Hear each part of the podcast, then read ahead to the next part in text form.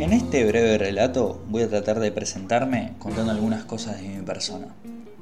Para empezar, soy una persona social. Me gusta pasarla bien con amigos, de compartir momentos, aunque también disfruto de mi soledad. Me gusta encontrarme conmigo mismo. Me fascina el arte en todas sus expresiones, porque me permite crear, involucrar mi imaginación. Me gusta la actividad física, aunque en los últimos años tuve muy poca disciplina.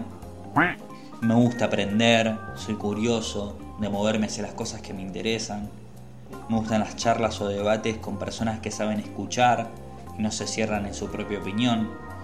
Y tengo algunas manías, como la de dejar el volumen en par, de cerrar bien las canillas, de mantener un orden y limpieza en mi espacio. Y algo que me molesta mucho es que dejen el dentrífico destapado. En fin, estas son algunas de las cosas que me caracterizan como persona.